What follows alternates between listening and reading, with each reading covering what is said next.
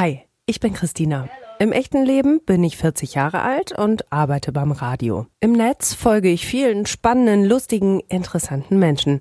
Wie sind die denn im echten Leben? Haben die was zu erzählen? Ich horch mal. Folge 8. Simone. Alter. Äh, muss ich jetzt überlegen. 38. ich lebe in Bochum. Bei Twitter bin ich die Mine Music. Auf einer Skala von 1 bis 10. 10 ist das Beste. Geht's mir gerade? Mm, 8. Für eine 10 bräuchte ich vielleicht noch ein paar neue Wege die zu beschreiten sind. Das habe ich in letzter Zeit richtig gut hinbekommen. Entspannen. Du bringst mich zur Weißglut, wenn? Wenn du, ja, intolerant bist, homophob bist, rechtsradikal, all diese schrecklichen Dinge. In meiner Schulzeit hatte ich oft Angst. Die größte Herausforderung in meinem Leben ist das Leben selbst. Darüber habe ich heute schon gelacht. Über den Aschenbecher, der auf dem Balkon steht und aus einer VfL Bochum Tasse besteht, wo Sieg draufsteht. Diese Frage stelle ich mir gerade oft. Wohin soll die Reise gehen? Das sollte sich nie ändern. Dass es bei Regen und Sonnenschein einen Regenbogen gibt. Diese Superkraft hätte ich gerne. Vielleicht manchmal wäre ich gerne unsichtbar. Dann könnte ich mich verstecken. Der wichtigste Mensch in meinem Leben ist mein Mann. Das habe ich fürs Leben gelernt. Tief durchatmen. Bestes Schimpfwort ever. Blöd Arsch. Würdest du gerne was an dir ändern? Ähm, manchmal wäre ich gerne ein bisschen selbstbewusster. Das fehlt mir, glaube ich, manchmal noch ein bisschen. Davon will ich mich schon lange trennen. Selbstzweifel. Dieser Person würde ich gerne Danke sagen. Meinem Mann der in den letzten Monaten echt sehr, sehr gut für mich da war. Das werde ich nie, nie, nie vergessen. Jetzt gerade fällt mir nur der Seehund am 1. Januar am Strand von Sanford ein. Der total süß war. Und äh, ich habe noch nie einen Seehund einfach so am Strand gesehen. Also ja, sowas fasziniert mich immer total. Oder Delfin, den ich äh, letztes Jahr in Irland gesehen habe und solche Sachen. Das sind so Dinge, die sich in mein Gehirn einbrennen. Ich bin bei Simone in Bochum und so einen Empfang habe ich noch nie bekommen. Ich habe hier ein riesen Frühstück aufgebaut bekommen mit allem Schnick und Schnack, mit Brötchen und Hörnchen und Simone mit viel äh, Veganem auch. Ne? Da sind wir eigentlich schon mitten im Thema. Erstmal vielen Dank und herzlich willkommen in deiner Folge. Ja, hallo und äh, danke, dass du da bist. Ich freue mich. Und äh, ja, ähm, das sind ja nicht so viele Sachen, die da stehen. Das ist auch nicht selbstgekochtes. Ich kann das nicht so gut. Also äh, ich finde, das ist ein sehr, sehr feudales Frühstück, was du aufgebaut hast mit allem drum und dran ähm, und, und mit Gemüse und extrem toll. Freue ich mich sehr drüber. Ähm, vegan ist aber ein, ein großes Stichwort bei dir, ne? Ja, also das mache ich jetzt gar nicht mal so lange. Also ich glaube seit September. Ähm, bei Twitter ist das immer so eine Sache. Also Veganer werden da ja so ein bisschen gemobbt, finde ich. Mhm. Oder es werden viele Witze darüber gemacht und es ärgert mich schon manchmal so ein bisschen. Deswegen habe ich noch gar nicht so viel bei Twitter darüber, glaube ich, geschrieben, obwohl ich da schon gerne total viel gern darüber reden würde, weil das halt voll spannend gerade für mich alles ist. Mhm. Und ähm, man kann so viele Sachen machen mit vegan. Das ist so echt cool. Ähm, aber ja, wie gesagt, ich glaube, das braucht noch so ein bisschen Akzeptanz von manchen Leuten. Als erstes kriegst du ja wahrscheinlich unglaublich viele Sprüche, ne? Also wenn du da mal so eine Top 3 zusammenstellen wollen würdest, ähm, der dürfsten Sprüche, die du bekommst als Veganer. Soja ist doch total ungesund und ähm, ach, ich selber esse ja nur Biofleisch. Oder ähm, nee, auf Käse könnte ich ja niemals verzichten. So, das sind die drei Antworten, die dann kommen. Aber es ist ja nicht so, dass ich jetzt durch die Gegend laufe und sage, hallo, ich lebe jetzt vegan, sondern nur, wenn sich das halt irgendwie ergibt oder so. Also ich bin nicht so jemand, der jetzt, jemand isst eine Bratwurst oder so, dass ich da sage, wie kannst du nur oder so, das mache ich nicht. Also mein Mann isst ja auch noch ganz normal Fleisch und so. Und ähm, ich sage dann vielleicht, ja, ich esse das jetzt nicht mehr, so, ich habe da jetzt meine alternativen Sachen, aber ich, ich will jetzt niemanden bekehren. Aber trotzdem, wenn man es nur mal erwähnt, wenn jemand mal so nachfragt, dann kommen schon manchmal so ein bisschen blöde Sachen. Zum Beispiel? Ja, ich hatte eine Freundin, die dann so meinte, äh, werd nicht zu so einer blöden Soja-Veganerin. Und dachte ich so, äh, was ist? Und dann hat sie mir auch eine halbe Stunde lang einen Vortrag gehalten, ähm, wie schlecht das alles wäre und warum ich das denn mache. Und ich habe nur gesagt, ich möchte jetzt eigentlich nicht näher darüber reden, weil das ist äh, sehr äh, ausufernd das Thema. Ne? Und sie immer äh, weitergemacht und immer weiter und wollte ähm, mir das quasi ausreden. Aber ich mache das ja nicht so aus äh, Jux und Dollerei, sondern ich habe mir da echt Gedanken gemacht. Das hat irgendwo in meinem Kopf hat's Klick gemacht. Und habe ich gedacht, so, nee, ich äh, habe sowieso vorher nicht viel Fleisch und Milchprodukte habe ich auch nicht zu mir genommen, weil ich die nicht vertragen habe. Und ähm, das ist jetzt auch kein Riesenakt so für mich. Aber ja, es ist nicht so schlimm und es ist vor allen Dingen auch nicht ungesund, wenn man es richtig macht. Und man muss sich halt ein bisschen mitten auseinandersetzen. Was ist denn da passiert, als es bei dir Klick gemacht hat? Also wo hat sich welche Schranke da umgelegt und hat gesagt, okay, ab sofort ohne tierische Produkte? Ich habe so ein bisschen mehr gelesen und auch bei YouTube ein paar Videos gesehen. Und es ist ja schon vorher so gewesen, wenn ich irgendwas über Tiertransporte oder sowas gesehen habe, dass ich versucht habe, das auszublenden. Dass ich ähm, das nicht an mich rangelassen habe und dann habe ich das vielleicht doch mal an mich rangelassen. Und dann kam so der Moment, wo ich dachte, nee, das kann ich nicht mehr unterstützen. Das geht nicht. Und ich hatte zu dem Zeitpunkt ein bisschen Zeit, mich auch damit auseinanderzusetzen. Das kommt ja auch dazu. Das braucht man ja vielleicht auch. Und dann habe ich gesagt, nee, ich, ich kann das nicht mehr. Ja, und dann habe ich mir einfach mal paar Sachen durchgelesen, ein paar YouTube-Videos angeguckt und dachte, ja, so schwierig ist das vielleicht gar nicht. Probier es jetzt einfach mal. Und ähm, ich muss sagen, also wenn man es zu Hause ist das überhaupt kein Problem. Also es gibt so viele tolle Produkte und ich ähm, so viele Sachen, die man essen kann, die ich vorher auch gar nicht so auf dem Schirm hatte. Zum Beispiel? Ach, weiß ich, äh, ja, Humus oder so habe ich vorher gar nicht so, hatte ich schon mal von gehört, hatte ich aber nicht so wirklich probiert und solche Sachen. Oder die ganzen Aufstriche, die es gibt, Gemüseaufstriche oder so. Ähm, oder die alternativen Produkte, ähm, Hafermilch, also super Sachen, die sich auch richtig gut aufschäumen lassen, dass man so einen richtigen coolen Latte Macchiato hat oder so. Oder es gibt äh, Käse aus Mandeln und sowas. Und das funktioniert. Also es geht. Also viele Leute sagen mit dem Käse und so, aber das funktioniert. Man kann auch Pizza machen und es schmeckt. Und mein Mann ist ein guter Beweis dafür, dass das funktioniert, weil ich dem die Sachen andringen kann und er sagt, das schmeckt ihm. Also ich glaube, er lügt nicht. Also und du fühlst dich gut jetzt, ne? Also es ist, also es hat irgendwie so eine Art, wie soll ich sagen, so eine Art Frieden in mir ausgelöst. Ja, also dieses seitdem habe ich ja, also ich hatte vorher auch oft so ein schlechtes Gewissen, wenn ich dann irgendwie Fleisch gegessen habe oder so, habe ich schon so gedacht, irgendwie ist es nicht richtig.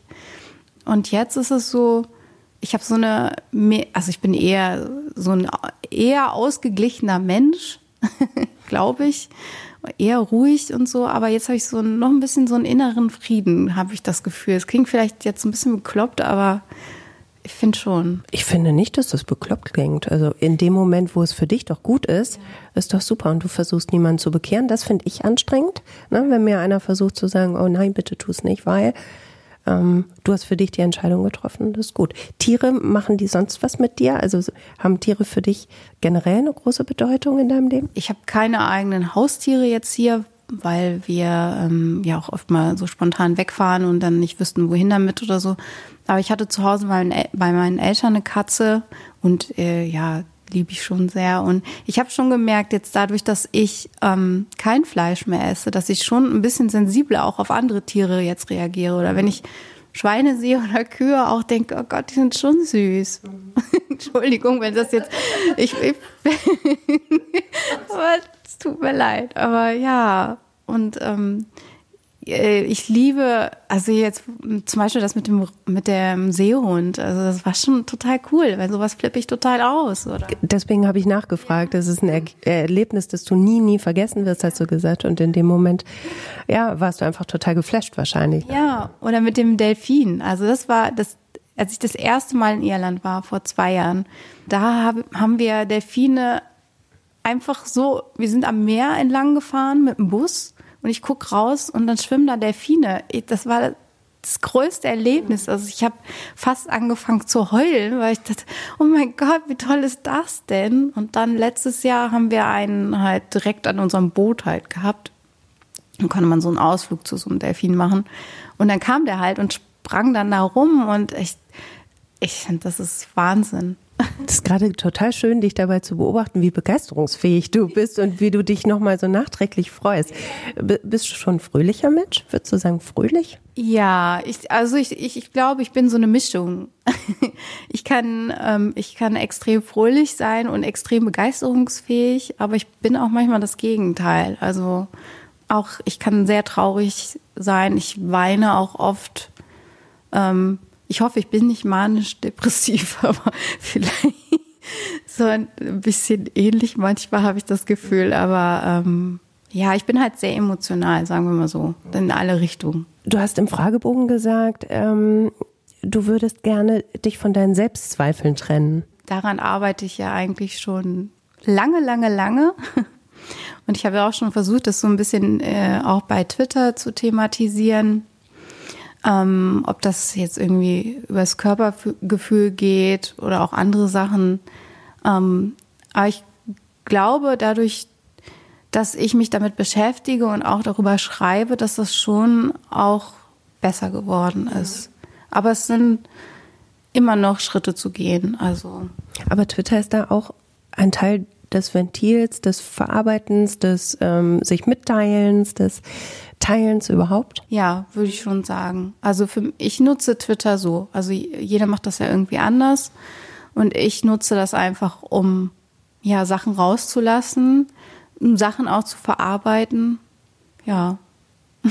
Ich fand das ganz schön. Ich habe ja Neujahr gepostet, dass ich ähm, als erste Handlung des Jahres meine Waage auf den Dachboden gebracht habe. Da steht sie auch immer noch und das ist gut so, weil ich auch ohne diese Waage weiß, dass ich Übergewicht habe. Und du hast geschrieben, kann ich total verstehen. Es war deine beste Entscheidung, die Waage komplett ähm, zu eliminieren ähm, zum Thema Körpergefühl. Ich hatte, also ich habe da ja auch über Twitter schon offen drüber geredet, dass ich früher mal Essstörungen und sowas hatte und ähm, dass das halt schon alles sehr extrem war. Und ich bin halt auch damit aufgewachsen, dass man sich immer auf die Waage stellen muss, dass man immer gucken muss, ähm, hast du jetzt zugenommen, musst du wieder abnehmen, nee, muss noch fünf Kilo runter, äh, diese typischen fünf Kilo, die man immer sagt und so. Und ähm, ja, dann steigt man morgens auf die Waage und dann steht da irgendeine Zahl und dann hat man schlechte Laune. Und irgendwann habe ich gedacht, das ist ja totaler Blödsinn. Warum mache ich das? Das, das bringt mir doch überhaupt nichts. Ja, dann habe ich die Waage weggeschmissen. Das ist natürlich ein krasser Schritt von der Essstörung bis hin zu ich scheiße auf die Waage. Da stelle ich mir einen ziemlich langen, harten Weg vor, oder? Ja, also das hat Jahre, das hat, das hat sehr, sehr lange alles gedauert. Also ich glaube, ich hatte schon immer ähm, Probleme ähm, mit meinem Körpergefühl, ich glaube, das fing schon als Kind an. Mhm. Weil man das halt immer so eingeredet bekommen hat. Muss auf sein Gewicht aufpassen. Von, von deinen Eltern, aus der Familie, aus dem Umfeld oder von wem kam das? Ja, von meiner Mutter, aber auch von Verwandten oder so. Das, ich bin so aufgewachsen ähm, mit dem Gedanken, dass das halt total wichtig ist. Mhm. Und dass das auch einer der wichtigsten Dinge überhaupt ist. Und dann, ähm, ich war immer so ein bisschen pummeliger und so. Und dann mit, ich glaube, 18 oder so, habe ich dann mal ja so die, ein bisschen Diät gehalten, mehr Sport gemacht und dann habe ich in einem Sommer irgendwie super viel abgenommen. Und dann kamen die Leute alle und ich habe, das habe ich ja auch schon mal geschrieben bei Twitter, dass ich noch nie für irgendwas so viele Komplimente bekommen habe, wie diese Sache, dass ich halt viel abgenommen habe.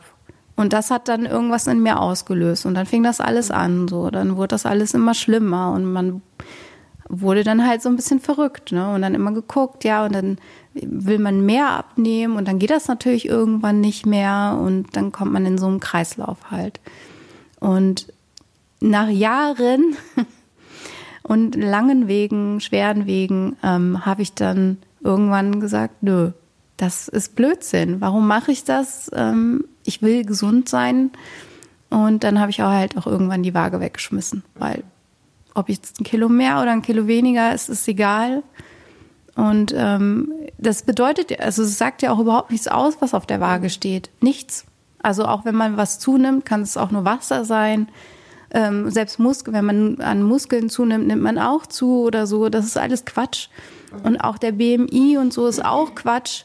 Äh, eigentlich geht's ja nur, sollte es nur darum gehen, wie man sich selber fühlt. Also fühle ich mich gerade wohl oder nicht, aber das sollte nicht von einer Zahl abhängig sein. Ist es denn bei dir richtig in, in eine Magersucht ähm, ausgeartet? Ja, also ich hatte, ich hatte mehr so Bulimie, okay. ja, aber halt auch Tage, wo man dann einfach ganz wenig gegessen hat oder so.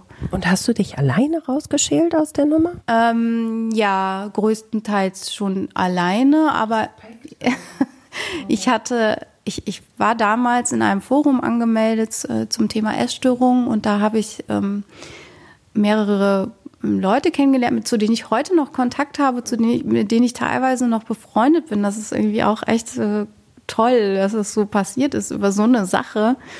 Ähm, naja, und wir hatten, ich sage immer, das war wie so eine Art Selbsthilfegruppe, aber ohne Anleitung und so. Eigentlich nur, wir haben uns halt oft getroffen und auch darüber geredet, äh, das hat schon auch geholfen. Ähm, ich habe auch später noch eine Therapie gemacht, aber die war jetzt eher so anschließend. Also da war ich eigentlich schon so mehr aus der Geschichte raus.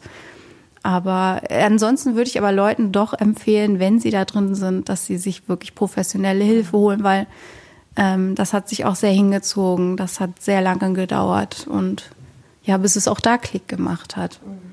Und es ist, glaube ich, schon immer besser, wenn man sich direkt Hilfe holt. Aber das digitale Austauschen ähm, ist für dich, glaube ich, schon wichtig. Ne? Du hast ja auch einen Blog. Ähm, du bist bei Twitter sehr, sehr offen, ähm, sehr emotional auch und teilst vieles aus deinem Leben mit. Für dich ist es irgendwie ein Weg, ne?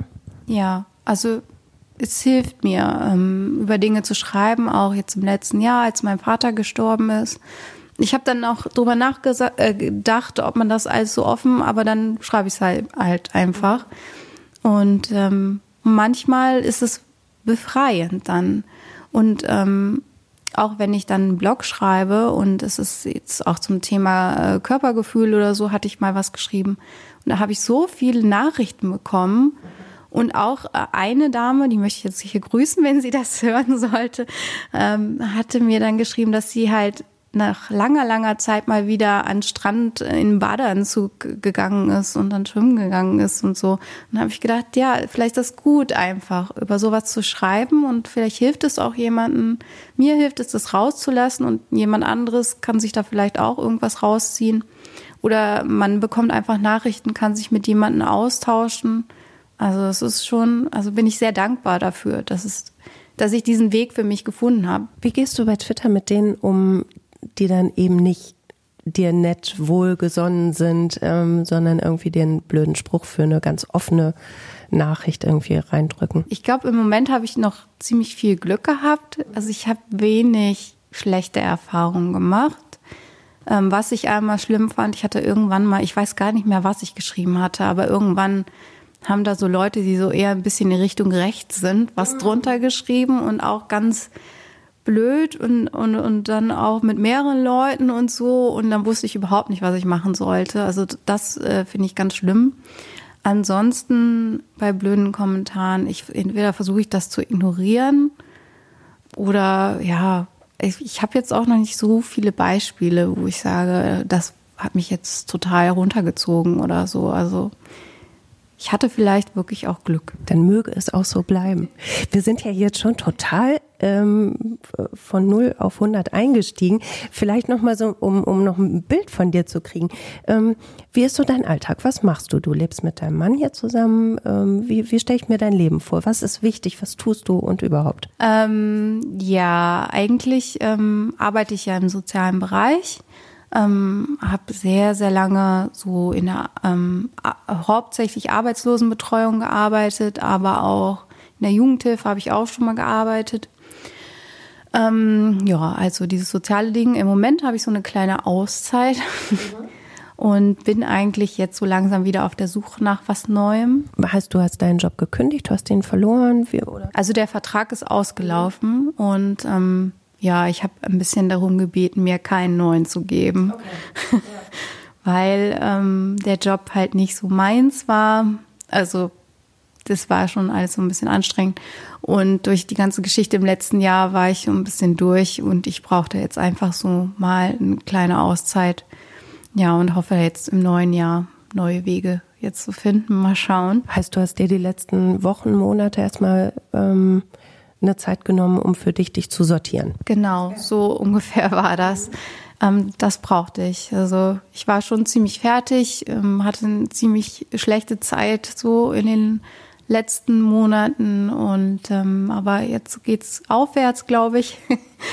und äh, hoffe, ja, dass ich jetzt bald wieder mehr Kraft habe und dann auch einen neuen Job finde. Also wenn jemand eine Idee hat, vielleicht, man kann mich gerne anschreiben.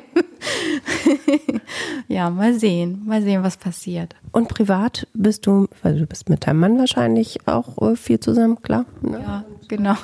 Was tust du sonst? Ja, ansonsten, ähm, wie man weiß, bin ich oft auf Konzerten, sehr oft.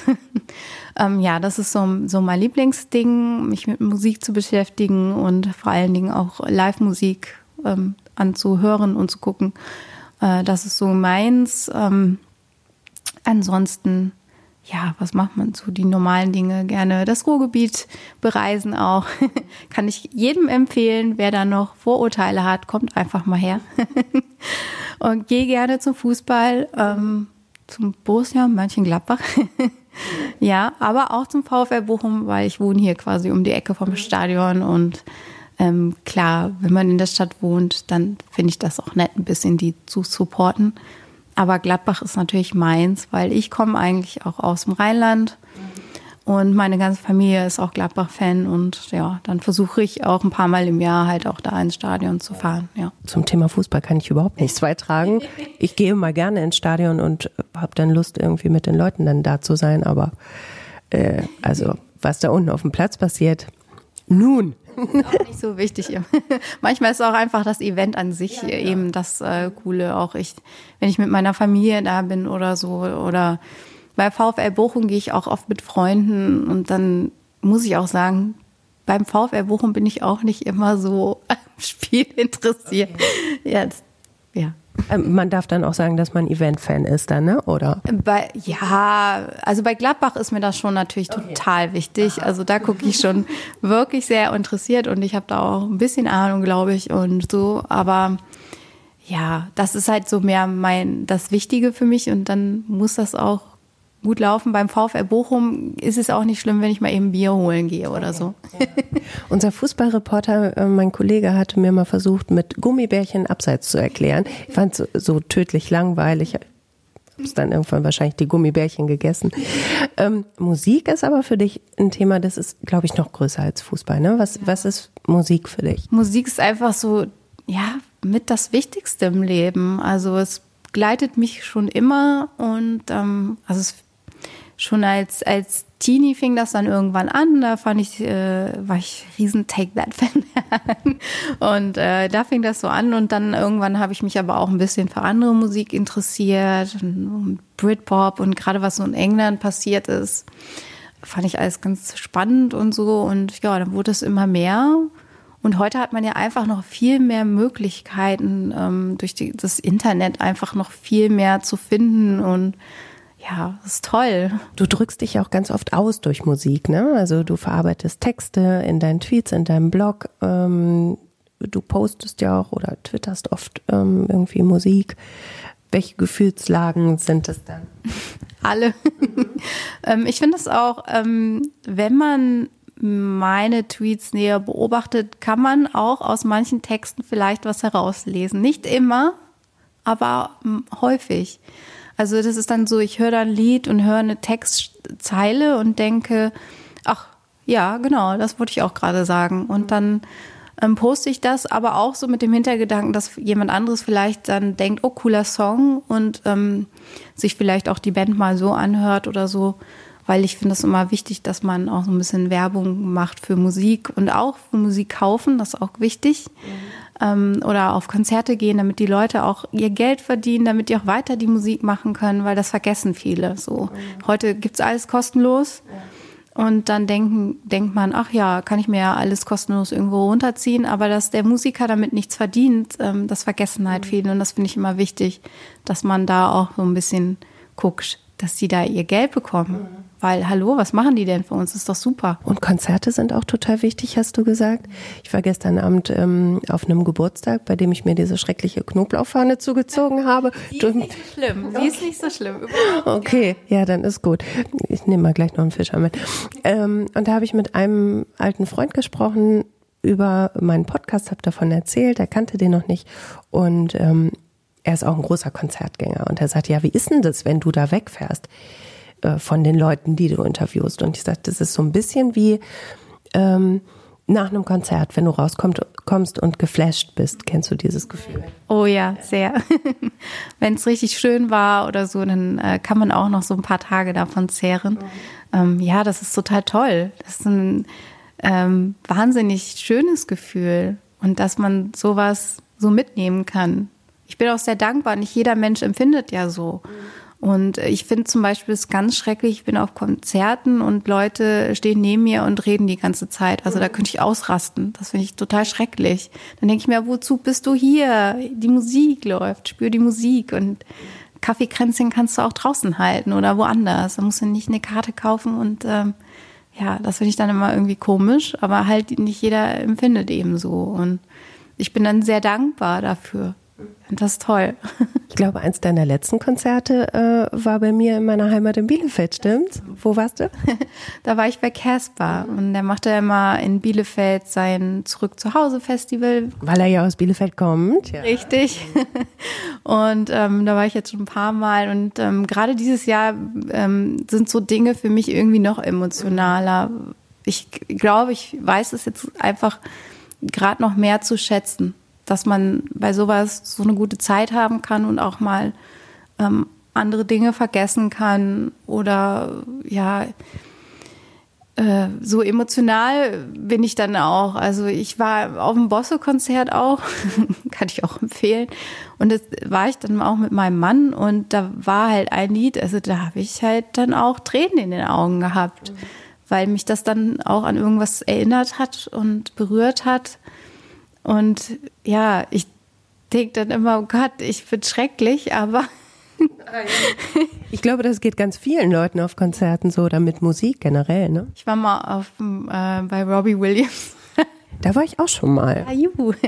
Ja, manche Leute sagen ja, oh Gott, Robbie Williams und so, aber hallo, äh, der, da muss ich sagen, also ich höre ja viel Indie-Musik und so, ähm, alternative Sachen, aber halt bei Robbie Williams, der begleitet mich halt mein ganzes Leben. Und ähm, da habe ich auch, bei Angels muss ich leider immer heulen. Und als ich das letzte Mal da war, das war, war es auch ganz schlimm. Und dann habe ich mich umgedreht und es steht eine, auch mein Alter, ein Mädel und äh, hat auch total geheult. Und da habe ich gedacht, okay, es ist okay. Ja, also ich bin da manchmal. Aber was ähm, zum, zum Thema Coolness-Faktor, das ist was, was mich bei Musik ähm, so als Teenie zumindest irgendwie abgestoßen hat. Du fängst an, Musik zu hören, du fängst an, dich zu orientieren. Und dann, also so in meiner äh, Jugendzeit war halt Nirvana irgendwie das, das Nonplusultra. Und dann kamen dann auch die ganzen Britpopper. Und dann musstest du auch das gut finden, um irgendwie dazu zu gehören. Ich mochte es aber nicht. Und ich saß in meinem Kinderzimmer mit Earth, Wind and Fire und den Jackson Five und war natürlich der totale Outsider.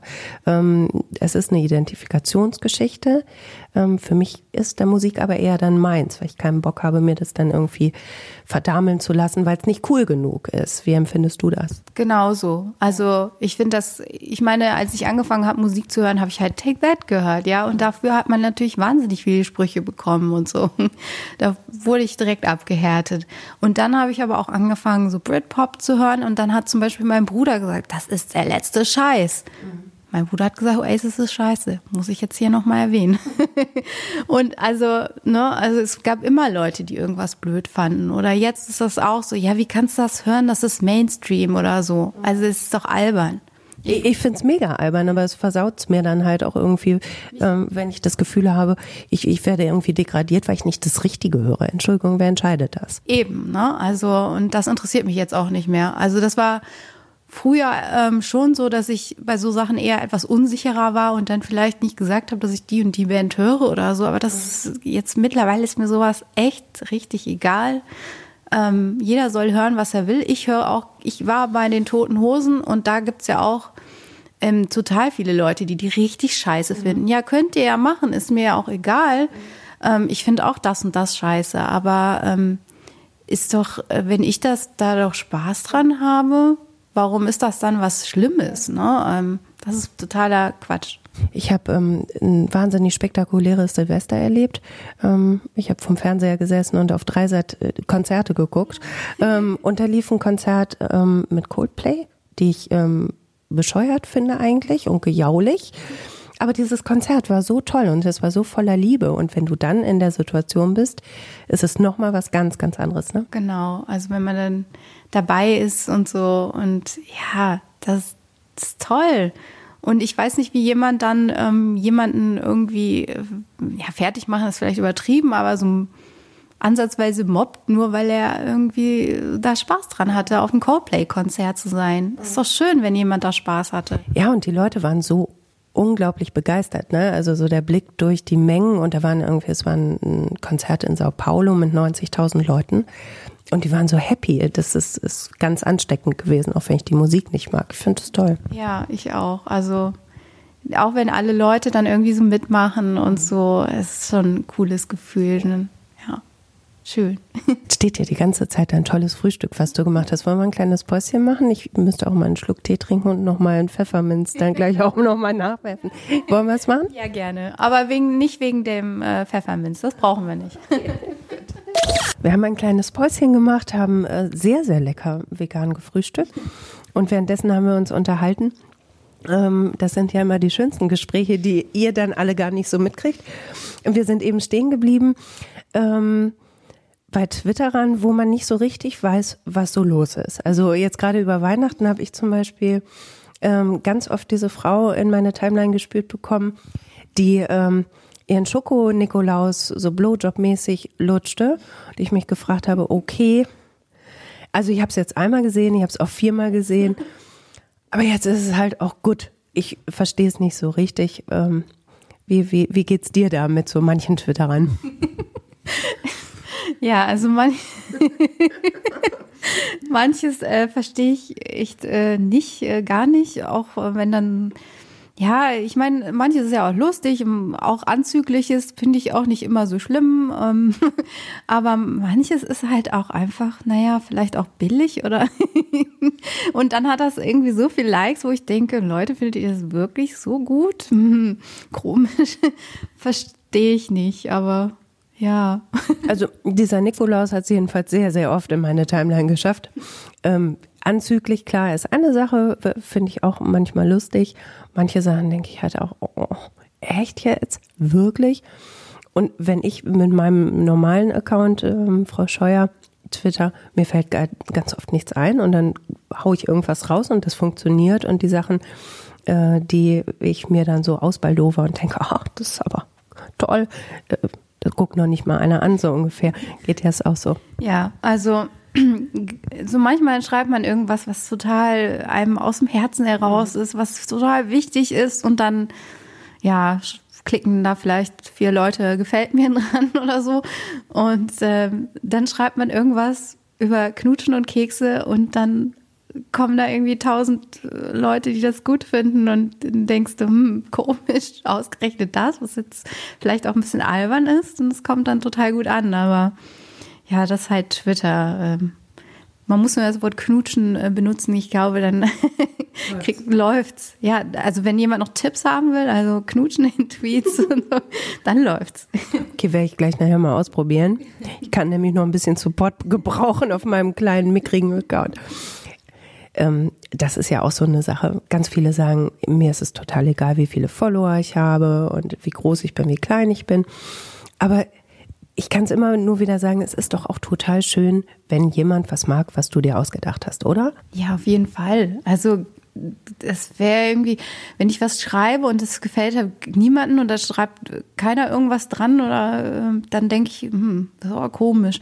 Und wenn es natürlich vielen gefällt oder viele Kommentare kommen oder so, Natürlich finde ich das gut und äh, das glaube ich nicht, dass jemand äh, das nicht gut findet und das einfach nur so macht. Also das ist auch Quatsch. Es ist ja letztlich auch wie im echten Leben. Du freust dich ja auch, wenn dir jemand gesagt hat, Mensch, ne, Simone, hast toll gekocht oder äh, du warst jetzt eine super Gesprächspartnerin oder wie auch immer. Es ist, ich finde, es ist einfach eine Art von Wertschätzung und wir sind ja auch alle da, weil wir irgendwie was Narzisstisches in uns haben, oder? Ja, auf jeden Fall. Also ein bisschen Bestätigung wollen wir doch alle.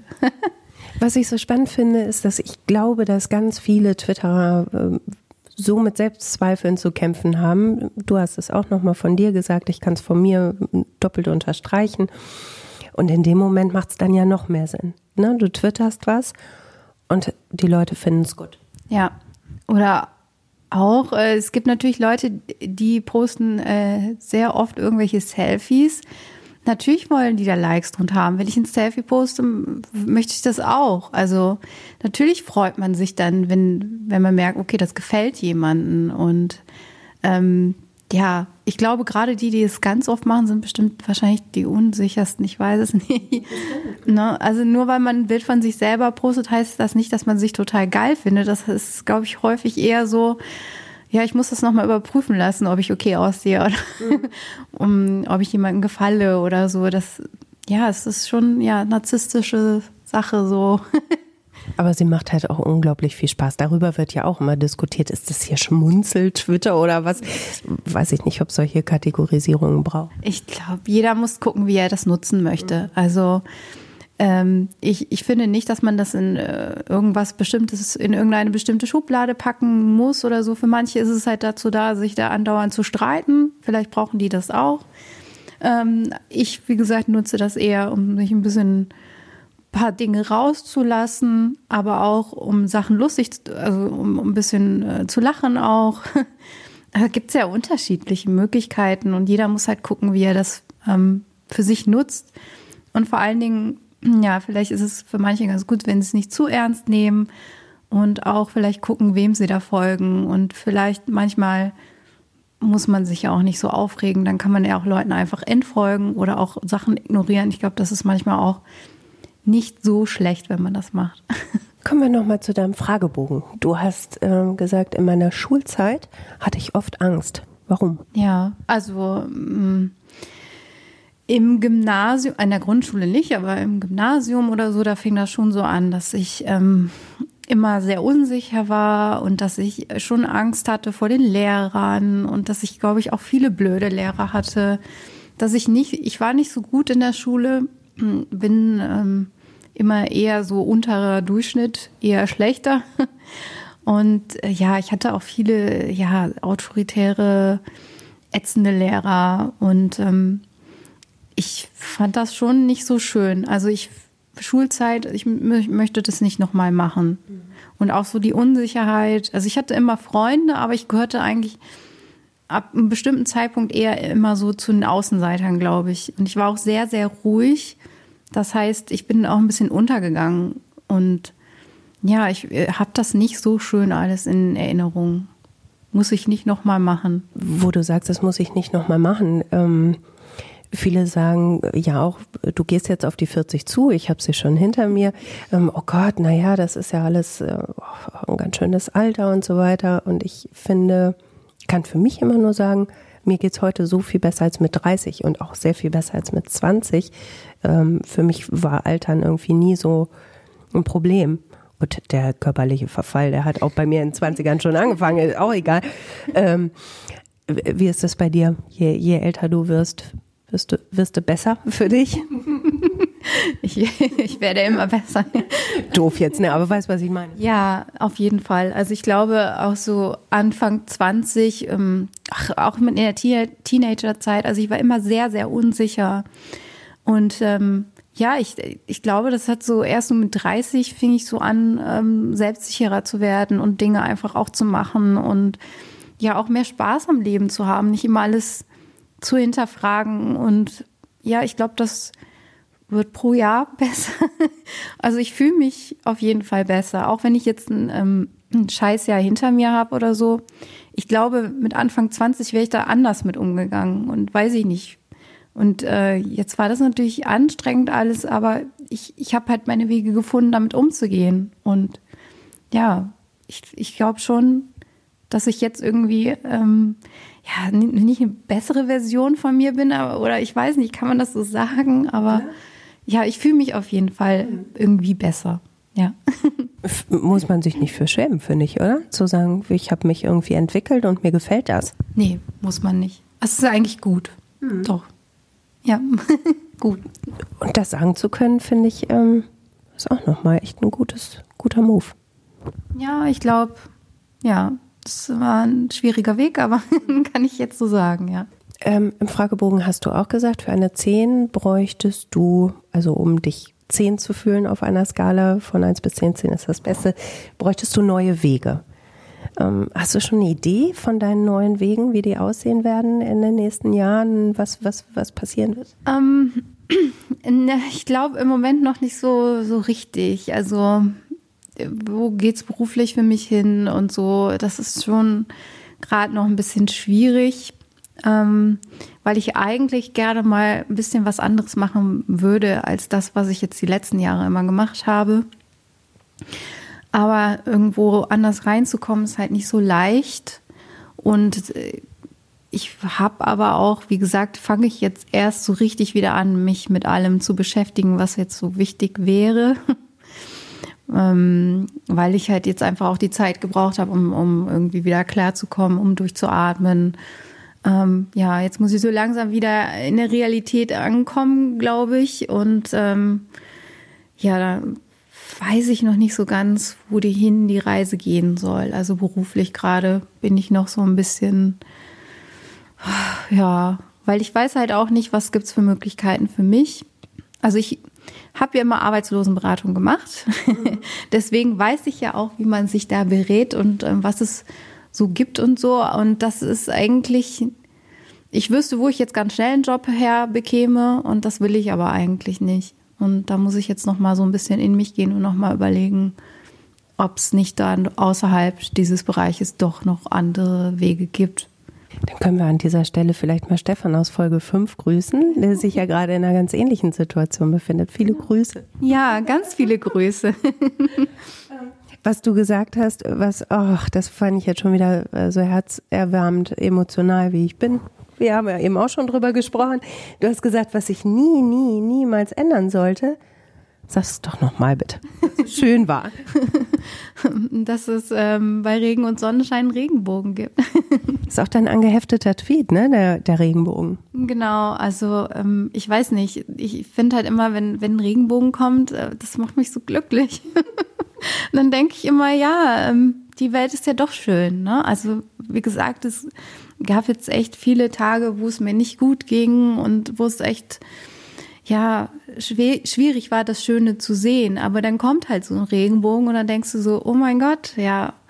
Ähm, ja, das, ich hatte ja diesen letzten Blog, den ich geschrieben habe. Da habe ich am Ende diesen Song zitiert von Materia. Ähm, ich glaube, der heißt Welt der Wunder. Und dann singt er halt auch, was es alles so auf der Welt gibt. Und dann sagt er, du glaubst nicht an Wunder? Also ich meine, es ist doch Wahnsinn, was es alles so gibt. Und ich finde gerade so ein Regenbogen, ja, natürlich kann man das wissenschaftlich erklären, bla bla, egal. Aber es sieht wunderschön aus, oder? Voll. Und ich finde auch ein schöneres Schlusswort kann es eigentlich überhaupt nicht geben. Ich weiß nicht, wie es dir geht, aber ich danke dir von Herzen für deine Offenheit und für dein Gespräch. Ähm, bin schon wieder ein bisschen emotional. Ich wollte jetzt die Taschentücher haben. Ganz vielen Dank. Ja, ich danke dir. Es war sehr schön, mit dir zu reden. Mit dir auch.